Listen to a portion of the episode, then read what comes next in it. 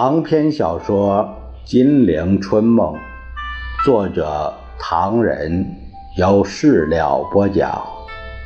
第二集《十年内战》第十二回：白山黑水，义士奋起；华府东京，暗盘交易。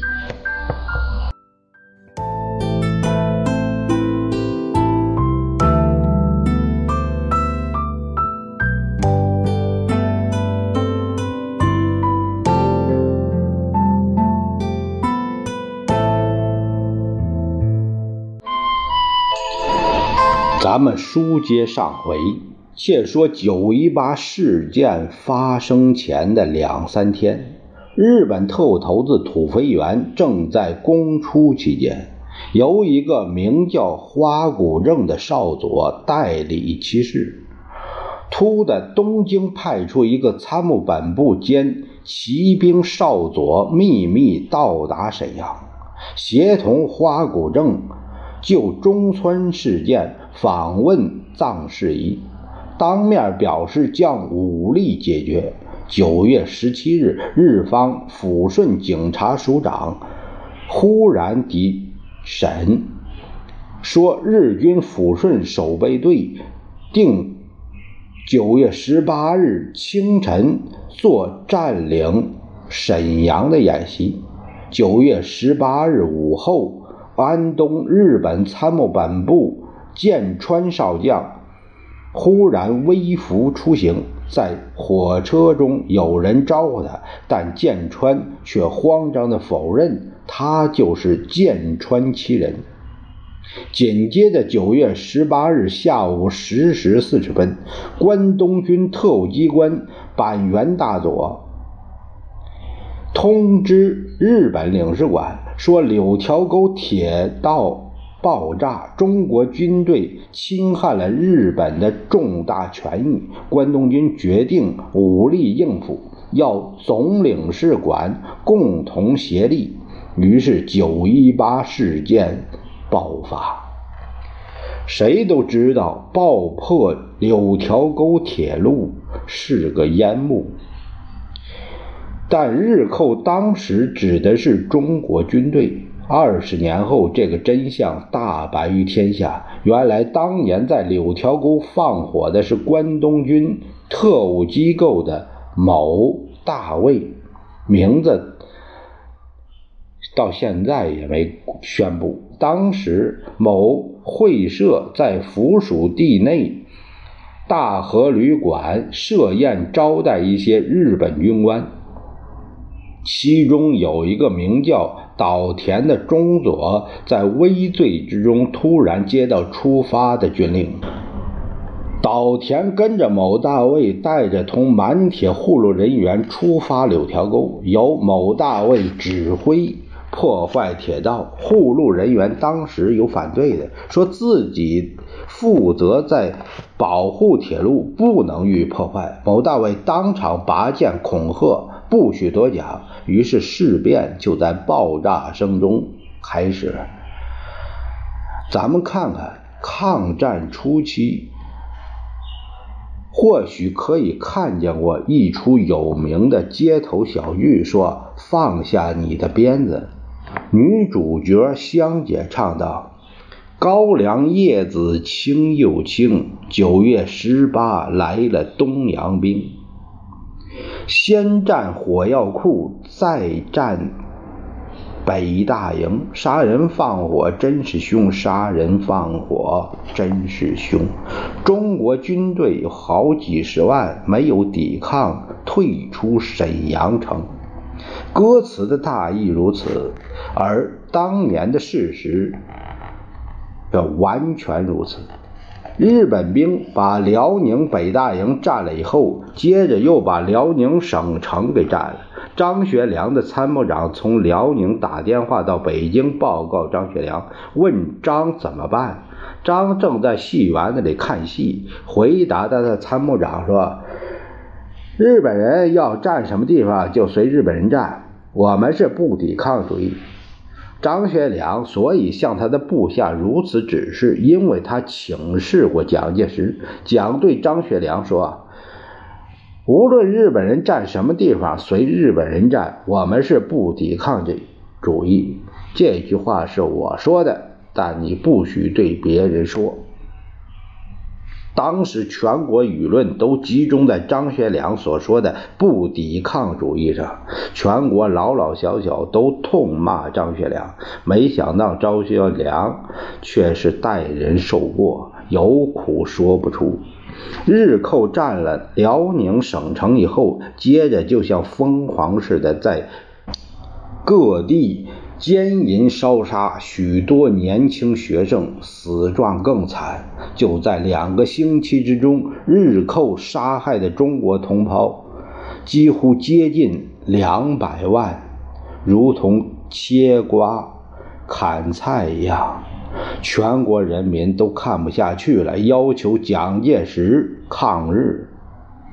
但蒋介石对于东北人民惨绝人寰的遭遇根本没有想一想，他集中精力注意华盛顿与东京之间的暗盘交易，同时坚持不抵抗。九一八事变突然发生，曾给美国以相当的震动，但华盛顿很快确定了对此事件的政策。在九一八事件两年之前，美国钢铁大王卡纳奇等人主张蒋介石把东北三省公开卖给日本。诚如蒋介石所了解的，美国的用意是要增强日本反苏地位，让日本与苏联冲突。美国可以两面取利，同时使日本集中力量经营东北，减少在内地对美国的阻挠。它可以单独处分中国内地。等到九一八事变发生，日本以驻美大使为代表，与美国国务卿史汀生。商谈一项秘密谅解，日本提案为美国允许不于文满洲事变，日本则允许美国在中国什么事儿都好商量。美国政府知道，这时再有蒋介石同日本做军事对抗绝非有利。把日本提案与两年前美国自己对东北的政策相比，所不同的是，进一步能获得日本在形式上的承认。美国不如把历史上的一切取得东北的计划完全放弃，换取日本去进攻苏联，再用苏联力量。削弱日本，从而使美国最后觉得中国控制权。各位，美国这个看法可以说是长线放远药，够瞧的了。于是，美国对日本所提条件完全同意，只是附加一点：日本军事占领应限于锦州以北，不可以再往南进，致妨碍了美国的利益。这个打算，也就是两年之前美国出让满洲目的之一。谅解成立以后，美国对九一八事件的政策便是彻底帮助日本占领中国的东北。蒋介石完全懂得了这个道理，完全同意美日这样处理。他透了一口气。呃，我还以为日本进攻东北是第二次世界大战的开始。蒋介石再注意美日谅解后的各方面发展，只见美国执行这个政策的方法，首先是在国内由政府发言机关制造坦日理论这个论调，作为美国不干涉的理由，比如说纽约。论坛报就说，日本军事行动这个行为对于中国废除不平等条约政策所不能免之反响。纽约日日新闻说，日本继承俄国在满洲开发，至于今日，其功绩之伟大为世人所公认，等等等等。在国际间，美国拒绝英法等国要求共同干涉日本的合作。九月二十二日，日内瓦方面提出建议，国联要派调查团到东北视察。美国立即予以反对，说。此种行动足以刺激日本国民的情绪，反使自由主义者陷入不利的地位。英国在十月间通过国联做出一项要日本于十一月十六日以前退出满洲的决议时，美副国务卿凯撒尔在同月三十一日表示。美国在担保中国完整之条约下，不得不反对日本久占满洲。为国联要求日本于十一月十六日以前退出满洲一事，美国并未附议。这答复使蒋介石更明白，美国不赞成日本自东北撤退。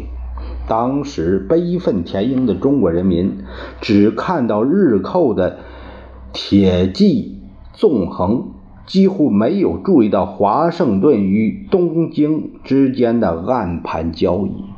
后来，在一九四六年间，美国国务院发表的秘密文件中，也记载着当时美国是要阻止国联对日行动，切勿操之过激，同时反对使用经济制裁。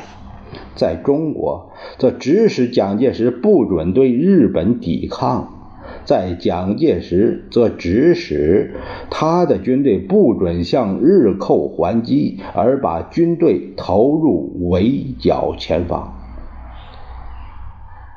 大家看到这儿，或许更愿意多知道一些九一八事件的真相，不妨请当时美驻日大使福白斯。现身说法。福白斯在发生九一八事件那年十一月二十七日，在东京向日本外务大臣毕原面读并留交的国务院决书，有这样的话：本国政府曾劝中国政府采取妥协步调，并承认以日本政府提案为部分基础之行政院，就是指国联行政院。行政院的提案，呃，这是美国当时曾指示蒋介石不准对日抵抗的铁的证明。于是蒋介石一再电令张学良，为免事件扩大，绝对不抵抗。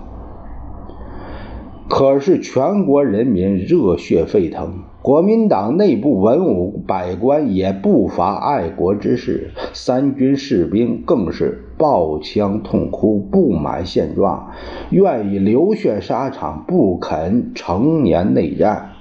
蒋介石于是大声疾呼，不过不是为抗战而大声疾呼，而是这个样子叫喊着：对日本的侵略，我们要取逆来顺受的态度。这是九月二十三日他在南京市党员大会上的言辞。全国军队对日军应该避免冲突，对国民也一致告诫，务必坚持严肃镇静之态度。这是蒋介石九月二十三日在南京政府告全国军民书。我们不能还手。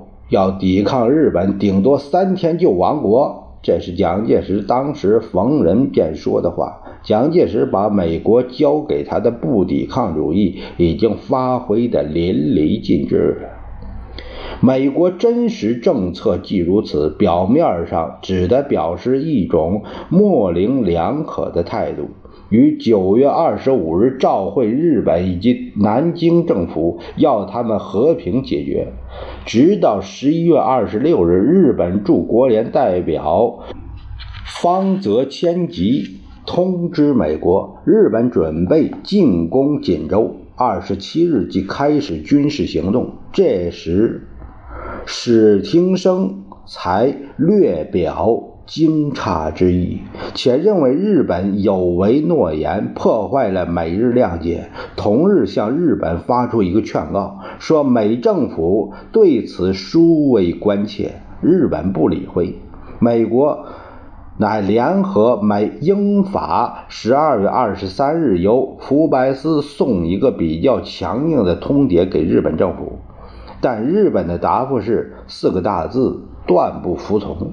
日军终于在1932年1月2日占领锦州，美国这才由史汀生于同月7日向中日两国发出一个有名的不承认主义照会。最近锦州方面之军事行动，也将1931年9月18日以前中华民国政府在南满最后存留之行政权破坏无疑。凡中日两国政府及其代表所定任何条约和协定，足以损及美国及其人民在华之权利，美国均无意承认。华府这个。不承认主义照会显然并非违反他的既定政策来反对日本占领满洲，而是要实现他的既定政策，催促日本进攻苏联，且不要再向南发展。这在史汀生发出上相的照会第二天，美国务院另外发表一个补充宣言里解释的更清楚。第一，美国丝毫无意干涉日本在满洲合法条约权利。第二，美国不拟过问日本任何解决事件，为此项事件不得破坏美国权利。这就是美国不承认主义的精微奥妙作用，自然由美国反苏与控制中国结合更典型的例子。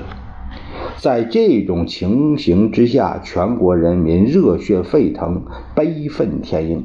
九月二十四日，上海数万大中小学生罢课，三万五千码头工人反日大罢工。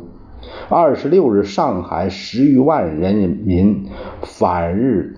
示威，全国各地反日情绪激昂。广州、香港等地日本工厂中的中国工人均自动辞工。二十八日，京沪学生群集南京政府门前抗议蒋介石对日妥协和不抵抗。当晚，上海七千余学生被强逼着押回上海。十月三日，湖南民政举行反日大会，开封中学以上学生八千余名赴省府请愿抗日；南昌中小学教员四百余人开抗日救国会，要求强硬对日。十日，广州学生举行反日示威游行，并检查日货，被军警开枪射击，死十余人。中共中央通电在九一八事件以后的第五天就发了出来，提出组织群众的反帝运动，发动群众斗争，反抗日本帝国主义的侵略，组织东北游击战争，直接给日本帝国主义以打击。直接给日寇打击的武力是有的，但那是中共领导下的东北民众。爱国青年像苗可秀等拉起义勇军来，对着日本人拼死命。小黑衫立家窝铺孙老举人，八十多岁高龄，带着全家子孙、学生三千多人，同日寇打了几次列仗，房产土地全部要了，向热河、察哈尔退进来。凄情悲壮凄惨，别说目睹，当时耳闻者也没有不掉泪的。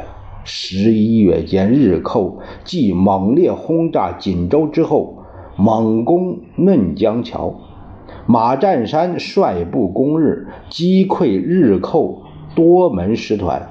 全国人民欢呼若狂，展开劳军运动。但日寇占领龙江后，马占山发出一个令人鼻酸的电报：“内无粮草，外无援军，就退守克山、海伦一带去了。”当白山黑水间的义士前仆后继，同日军做殊死作战的时候，当这些可敬的中华民族子孙饿着肚子喋血乡土、打击敌人的时候，南京政府依然酒池肉林、歌舞升平、秦淮风月、夜夜笙歌。蒋介石熟悉华府与东京之间的暗盘交易，一如当年他在上海交易所抢帽子，对行情滚瓜烂熟。他训令各军事机关职员不得参加反日团体。他在顾维钧就任外交部长宣誓时演讲说：“攘外必先安内，统一方能御辱。今日之对外，非先求国内统一，不能为功。”事实真的如此吗？明知道更惨烈的外患将至，但蒋介石却用不抵抗对付外患，甚至同外患连在一起，向他过去曾经崇拜过的中国共产党进攻。这种做法，连国民党内部一些重要官员都看不顺眼，纷纷向蒋进言。但他们说话很技巧，把政府因为不抵抗而尽失人心的责任往张学良身上一推。汉卿太误事。有人说，谁都知道张学良直到一九一八事变为止，他是满洲三千万人民的独裁军阀，名气很响，好赌慷慨，思想摩登，喜欢打高尔夫球，吸食毒物。他这个地位是继承他那土匪出身的父亲张作霖来的。政府既然委任他做副总司令，日本进攻竟熟视无睹，我们非要明令撤职查办不可。别急，别急。蒋介石点点头，我心中有数。张学良太糟糕，日本兵打进来，他却在。北平协和医院养伤寒病，一个人并不打紧，你下个令迎击，总不会增加病情吧？我们不能白白等着亡国。知道了，知道了。蒋介石挥挥手。张学良害苦了我们东北人。东北籍的大员更加气愤，这小子今年只有三十三岁。却要害苦了我们东北人十八代子孙呢。总司令应该重重的办他才是。有人说，日本鬼子打北大营那天，他正在北平同电影明星蝴蝶跳舞。他部下说：“少帅，日本干起来了。”张学良说：“我知道了。”那还成话？好了好了，我知道了，总司令。张学良这小子一切坏在嗜好上面，政府不把他重办，实在不能平息老百姓心头之恨。这小子是世界上最年轻的迭克推多，吃的那么好，还是个瘦个子，面孔紧绷着，好像患了黄疸病。他在北平每天还用。用掉特制的吗啡两百斤，说来都吓人呢。这小子本来不打吗啡，吃大烟。有一次他想戒，戒烟不是件容易的事儿，根本没那耐性，且长期治病。可是有一个他素来信得过的医生，说是可以用注射的方法戒除。嘿，后来鸦片是戒了，可是他一天也离开不掉这吗吗啡了。这种人，政府，我要是蒋介石再也听不下去了，起立送客，绕世彷徨，心想：全国上下都在攻击不抵抗，看样子非动动脑筋不可了。尤其热河失陷之后，反张的气氛更浓，蒋介石不得不把他找来说道。今日之下，举国反日，你老弟是奉我之命而行，可是这话又不能公开说。为了一平民之愤激，不得不有个人引咎辞职。这好比一条独木船上容不下两个人过河，总得一个人下水。想当年，我同你歃血为盟，亲如手足，有难同当，有福共享。你看你引咎辞职，还是？还是我张学良心中雪亮，当然我辞职。于是张学良宣告出国，到欧洲去考察了一年。不过这一年功夫对他确实有利，这是后话，咱们按下再提。这正是黑狗吃食，白狗挡灾。你去引咎。岂不快哉！